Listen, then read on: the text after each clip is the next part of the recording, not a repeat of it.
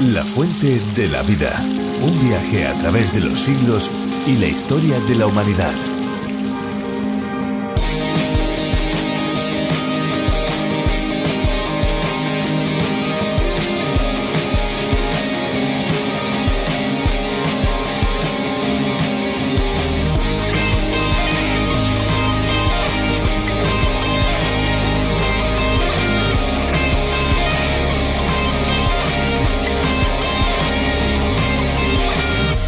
El peróxido de hidrógeno, conocido coloquialmente como agua oxigenada, es un producto que se vende en cualquier establecimiento por tener unas propiedades medicinales de primer nivel que son capaces de solucionar muchos de los problemas que padecemos. El agua oxigenada ha demostrado ser un potente oxidante. Esto significa que puede elevar los niveles de oxígeno de cualquier entorno haciendo que diversos microorganismos no puedan resistir el cambio de sus condiciones de vida.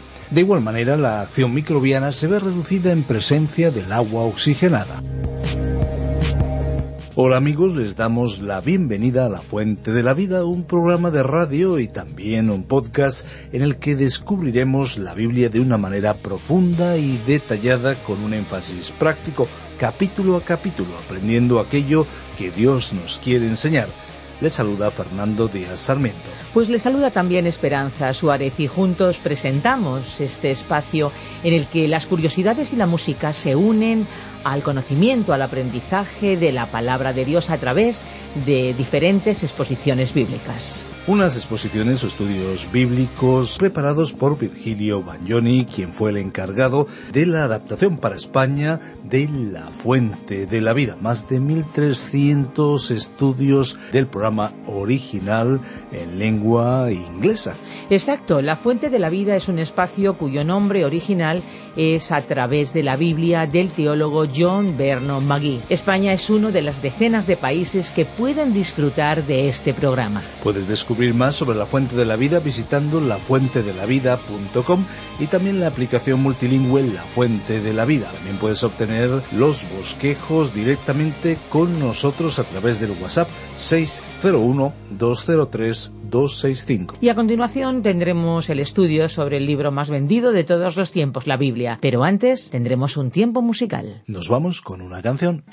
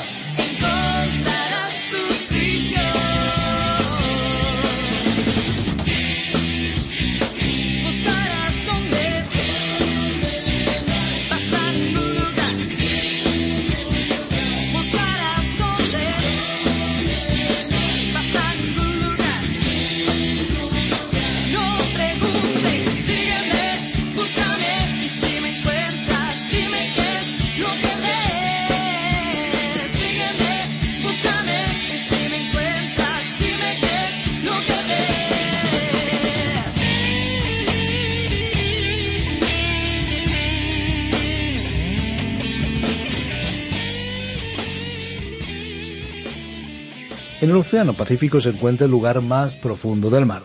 Se trata de la fosa de las Marianas, situada a casi 11.000 metros de profundidad. Intentar realizar una inmersión a un lugar tan remoto es una tarea bastante complicada, ya que hay muchísima presión y ausencia de luz. Pues la Biblia nos dice, de manera figurada, que Dios nos perdona y envía al fondo del mar todas nuestras culpas. Aunque sabe que están ahí, no las saca a relucir para echárnoslas en cara. Qué gran perdón el que nos da Dios, desde luego. Vamos a descubrir más sobre el carácter misericordioso de Dios en estos últimos versículos del capítulo 7 del libro del profeta Miqueas.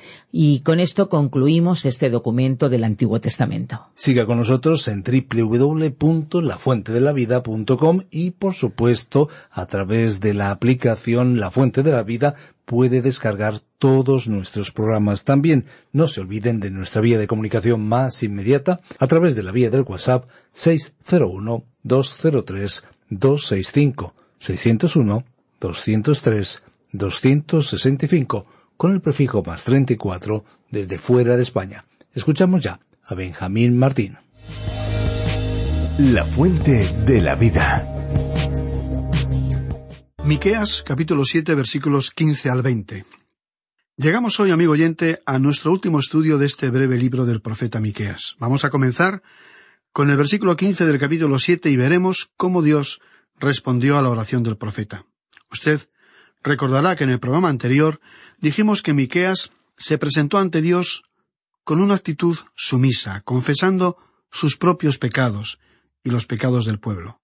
Los profetas siempre se identificaron con el pueblo cuando éste hacía confesión de pecados. Ahora, los versículos siguientes, 15, 16 y 17, nos presentan la respuesta de Dios.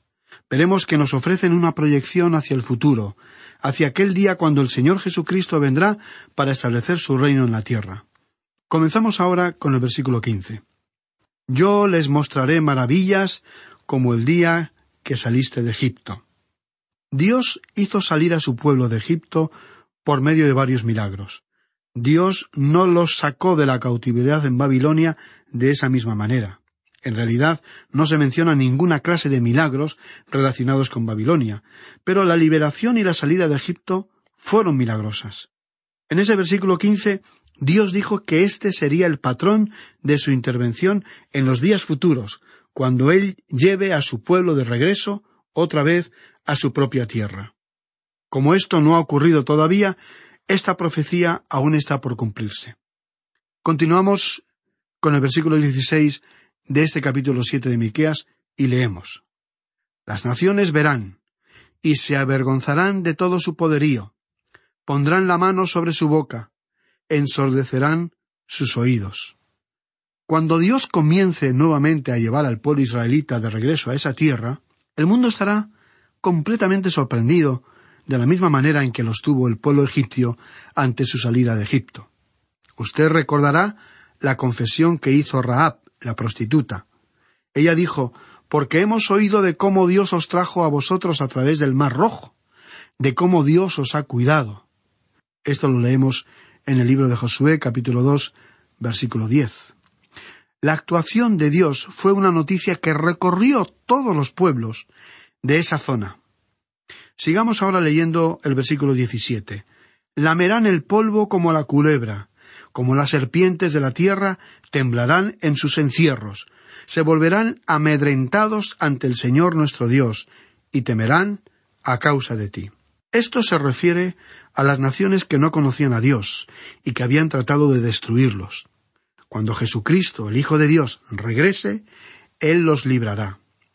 Miqueas continuó muy elocuentemente e hizo una pregunta en el versículo 18.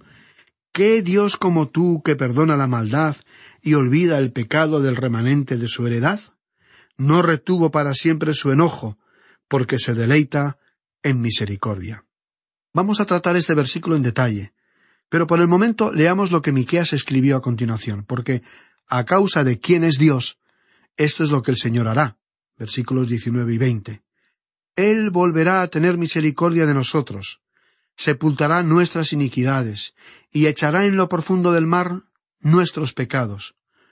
Cumplirás la verdad a Jacob, y a Abraham la misericordia que juraste a nuestros padres desde tiempos antiguos. En otras palabras, Dios cumplirá lo que ha prometido. Los pecados de Israel los llevó fuera de su tierra temporalmente, pero Dios no canceló, a causa de sus pecados, su promesa ni el pacto que él había hecho con este pueblo. Del mismo modo, un hijo de Dios, un creyente, no pierde su salvación cuando peca. Lo que sí ocurre con el creyente que ha cometido pecado es que Dios lo lleva a un lugar aparte y le administra un buen castigo si no confiesa y enmienda sus asuntos. Pero si esta persona regresa a Dios, entonces Dios tiene misericordia y le perdonará. Recordará, estimado oyente, que el hijo pródigo no recibió un castigo cuando regresó arrepentido a la casa de su padre. El castigo ya lo había recibido cuando estaba en la lejanía, arruinado, solo y viviendo como un miserable. Usted puede estar seguro de una cosa. Un hijo de Dios que ha pecado nunca podrá salirse con la suya, tapando y escondiendo su pecado sin recibir el castigo de Dios. Eso lo vemos una y otra vez en la Biblia. Regresemos ahora a esta maravillosa afirmación que tenemos aquí en el versículo 18. ¿Qué Dios como tú? Quizá esto pueda sorprenderle, pero hay algo que Dios nunca ha visto. Quizá usted no sabía que puede haber algo que Dios no puede ver. Le puede parecer a usted como algo impertinente de nuestra parte, o irreverente o inapropiado, pero queremos asegurarle que esta declaración es muy sensata y que tiene una respuesta bíblica. El profeta aquí formuló una pregunta. ¿Qué Dios como tú? La misma naturaleza de la pregunta demanda una respuesta sobre este tema enigmático. No es la única vez que se menciona esta pregunta, que a la vez es una afirmación. La encontramos en ese maravilloso himno cantado por el pueblo de Israel después de cruzar el Mar Rojo. En el capítulo quince del libro de Éxodo, versículo once dice ¿Quién como tú, oh Señor, entre los dioses? ¿Quién como tú, magnífico en santidad, terrible en maravillosas hazañas, hacedor de prodigios? Ellos habían salido de Egipto, donde había muchos dioses. En esa tierra tenían gran cantidad de ídolos, y para demostrar su poder y la falsedad de estos ídolos, Dios envió las diez plagas sobre Egipto. Esa fue la estrategia de Dios.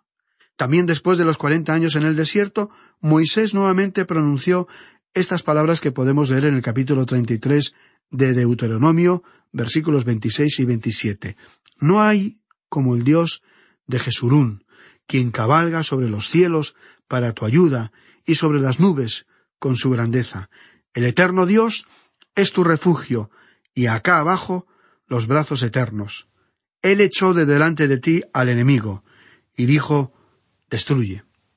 Esta misma pregunta también la hizo Salomón en el primer libro de Reyes, capítulo ocho, versículo veintitrés. El Señor Dios de Israel, no hay Dios como tú, ni arriba en los cielos, ni abajo en la tierra, que guardas el pacto y la misericordia a tus siervos, los que andan delante de ti con todo su corazón. El salmista, en el Salmo 113, versículos 5 y 6, exclamó, ¿Quién como el Señor nuestro Dios, que se sienta en las alturas, que se humilla a mirar en el cielo y en la tierra? Esta pregunta también la encontramos en los libros de Éxodo, en Deuteronomio, en Reyes, en los Salmos y en algunos más. Pero vamos a responder a esta pregunta. La respuesta fue sugerida en nuestra primera declaración. Dios no ha visto algo que usted puede ver todos los días. Bueno, ¿y qué es lo que Dios no ha visto? Pues Dios no ha visto a alguien semejante a Él. ¿Qué Dios como tú? Dios nunca ha visto a alguien semejante a Él. En cambio, usted y yo sí vemos a nuestros semejantes todos los días. Hay muchas maneras en las cuales Dios es único y es inigualable. En nuestro pasaje se sugiere solamente una de las muchas facetas en las que Dios es único e inigualable. Esta es una pregunta profunda, y es tan básica para la comprensión de este libro del profeta Miqueas que vamos a observarla con detalle. ¿Qué Dios como tú? Amigo oyente, primeramente, el Dios de la Biblia es el Creador. Los dioses de los paganos eran solamente criaturas, el apóstol escribió en su epístola a los Romanos capítulo uno y versículo veintiuno Pues habiendo conocido a Dios, no le glorificaron como a Dios, ni le dieron gracias, sino que se envanecieron en sus razonamientos, y su necio corazón fue entenebrecido.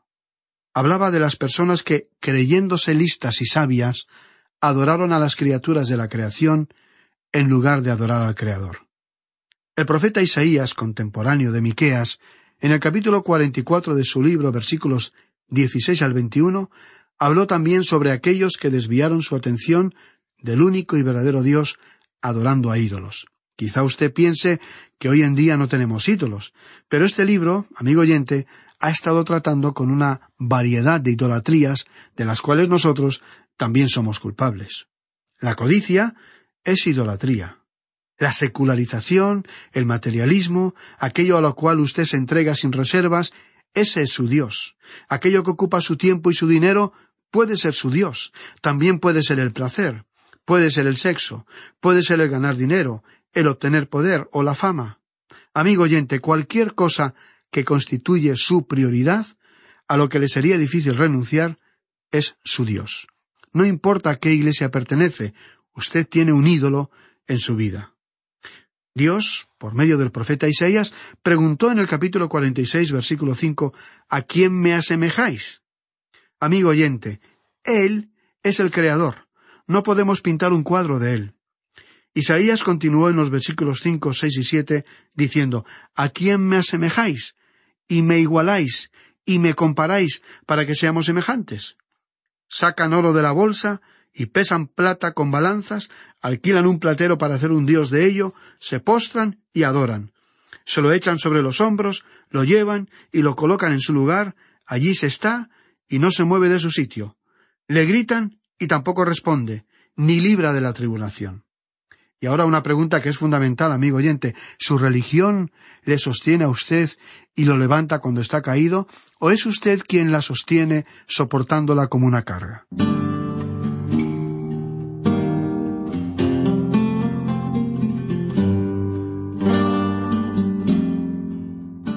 Hay personas que nos dicen yo encuentro que la vida cristiana es aburrida, difícil y deprimente. Pero Dios no quiere que sea así. Dios no quiere que usted cargue con su fe, como si se tratara de un pesado fardo. Es Dios quien quiere llevar la carga de su vida. Él quiere llevarlo a usted y quiere llevarme a mí. Amigo oyente, yo creo que Dios me está llevando a mí por mucho tiempo, y creo que he sido una carga pesada para Él. Así es que Dios es justo. Él es el Creador. Él nos lleva. En el principio creó Dios los cielos y la tierra, nos dice el libro de Génesis, y es una blasfemia ir más allá de eso. No podemos ir más allá de Él. Desde el infinito hasta el infinito, Él es Dios. De lo eterno a lo eterno, Él es el Creador. Así es como todo comenzó. Ahora, hay otra cosa en la cual Dios es diferente. Segundo, el Dios de la Biblia es santo y justo. Este es un tema importante en este breve libro de Miqueas y es importante para los sesenta y seis libros de la Biblia.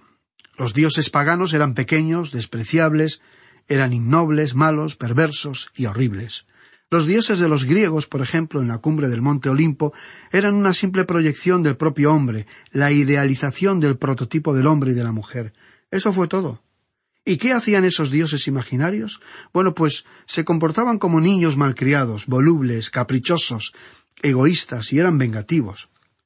Los dioses de los paganos, amigo oyente, no eran dignos de imitar. ¡Qué difamación y calumnia sobre el único y verdadero Dios! Amigo oyente, ¿ha notado usted cuántas veces se habla en las Escrituras de la hermosura de la santidad de Dios? Dios, nuestro Dios, es hermoso, él es maravilloso. Dios dijo de sí mismo Yo soy santo, yo soy justo. Él dijo Mis pensamientos no son vuestros pensamientos, ni vuestros caminos mis caminos, dijo el Señor. Usted puede leer este versículo en Isaías, capítulo 55 y versículo 8. Ahora, Dios es santo y Él aborrece el pecado. Él demuestra su enojo, su ira contra el pecado y es contra el pecado que se desata la ira de Dios. Esa es la razón por la cual viene el juicio y el castigo. No hay forma de escapar, amigo oyente. No hay ninguna salida. No puede ser de otra manera. El juicio de Dios va a tener lugar. Y una vez más, queremos hacer una aplicación de este pequeño libro. Tiene una verdadera aplicación para nosotros en el tiempo presente. Este mundo ha sido sacudido en los recientes años. Este mundo en el cual nacimos ha cambiado mucho. No podríamos haber imaginado que íbamos a ver las cosas que han sucedido en nuestros propios días. Amigo oyente, ¿y qué está detrás de todo esto? Bueno, nuestro Dios es un Dios santo, y Él revela su enojo contra el pecado. Él juzga. Sabemos que un día de juicio vendrá en el futuro para los pecadores que no acepten a Cristo. Pero Dios está presente y está actuando hoy. Amigo oyente, un pueblo impío, un pueblo que rechaza a Dios, deberá afrontar y sufrir las consecuencias. Debemos reconocer que, como personas, usted y yo somos pecadores y debemos acudir a Dios. Eso es lo que significa humillarse ante Dios. No podemos acercarnos a Él jactándonos de lo que hemos hecho. Usted tiene que acercarse a Él confesando yo soy un pecador y necesito tu salvación, y hoy acepto tu salvación. Amigo oyente, usted sabe que no puede ir al cielo por méritos propios o por su propia justicia. Permítanos ahora mencionar la tercera característica que encontramos en el versículo 18. ¿Qué Dios como tú, que perdona la maldad y olvida el pecado del remanente de su heredad? No retuvo para siempre su enojo, porque se deleita en misericordia. Aquí es donde podemos apreciar cuán maravillosamente diferente es Dios. Él no tiene quien le iguale. No hay ni siquiera uno que le llegue cerca. ¿Quién como tú, oh Señor, entre los dioses? ¿Quién como tú, oh Señor, entre los dioses? ¿Quién como tú, magnífico en santidad, terrible en maravillosas hazañas, hacedor de prodigios? Éxodo capítulo quince, versículo once. ¿Y cuáles son esos milagros que Dios ha hecho? Bueno, podemos leer en Éxodo capítulo treinta y tres, versículos dieciocho y diecinueve, donde se nos dice Él entonces dijo Te ruego que me muestres tu gloria. Y le respondió Yo haré pasar todo mi bien delante de tu rostro y proclamaré el nombre del Señor delante de ti, y tendré misericordia del que tendré misericordia, y seré clemente para el con el que seré clemente. O sea, que fue como si Dios hubiera dicho a Moisés, yo voy a hacer esto para ti, no porque tú eres Moisés, el líder de mi pueblo, sino que lo estoy haciendo para ti, porque soy misericordioso. Amigo oyente, todo lo que usted tiene que hacer es acercarse a Dios y reclamar esto de Él. Él es tan bueno hoy como en el pasado, y no hay nadie como Él. Escuche una vez más lo que se dice en Éxodo capítulo 34, versículos 5 al 7. Y el Señor descendió en la nube y estuvo allí con él, proclamando el nombre del Señor. Y pasando el Señor por delante de él, proclamó Señor, Señor, fuerte, misericordioso y piadoso, tardo para la ira y grande misericordia y verdad, que guarda misericordia a millares, que perdona la iniquidad, la rebelión y el pecado, y que de ningún modo tendrá por inocente al malvado, que visita la iniquidad de los padres sobre los hijos y sobre los hijos de los hijos hasta la tercera y cuarta generación. Amigo oyente, cuán maravilloso es Dios. Dios no declara inocente al culpable. El pecado es pecado, desde el momento en que ocurrió, hasta el día del juicio final. Pero Dios, amigo oyente, perdona al pecador arrepentido, borrando y limpiando todas sus acusaciones. Dios perdona, porque su santidad ha sido satisfecha.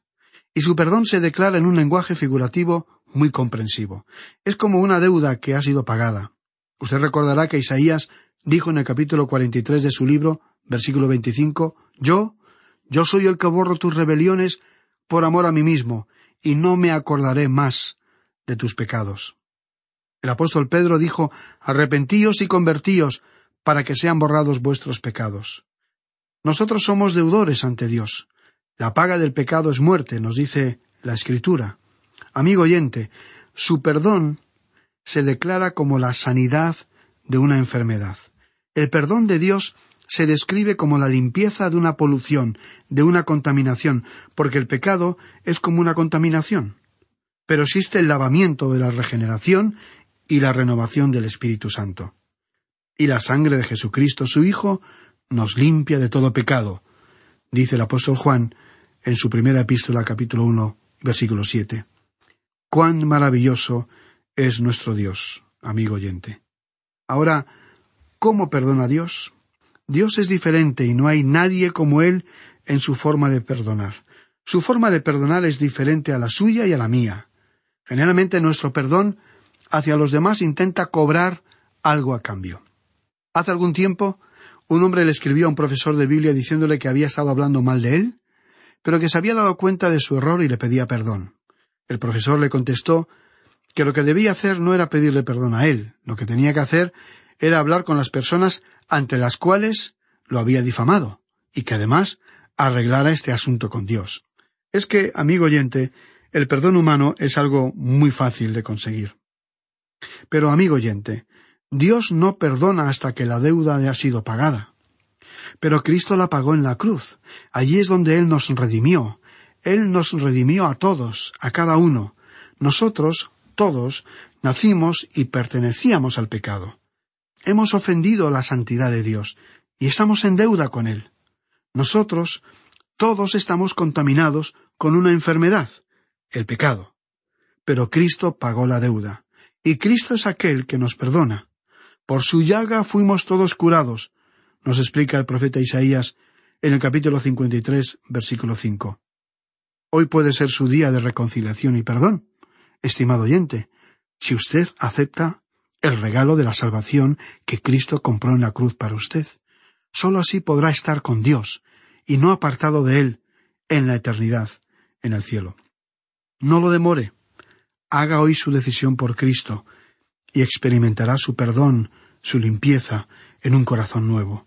De esta manera podrá usted nacer de nuevo espiritualmente y pertenecer así a la familia de Dios. Amigo oyente, queremos volver a hacer esta pregunta. ¿Qué Dios como tú, que perdona la maldad y olvida el pecado del remanente de su heredad, no retuvo para siempre su enojo porque se deleita en misericordia? ¿No le parece Dios maravilloso, amigo oyente?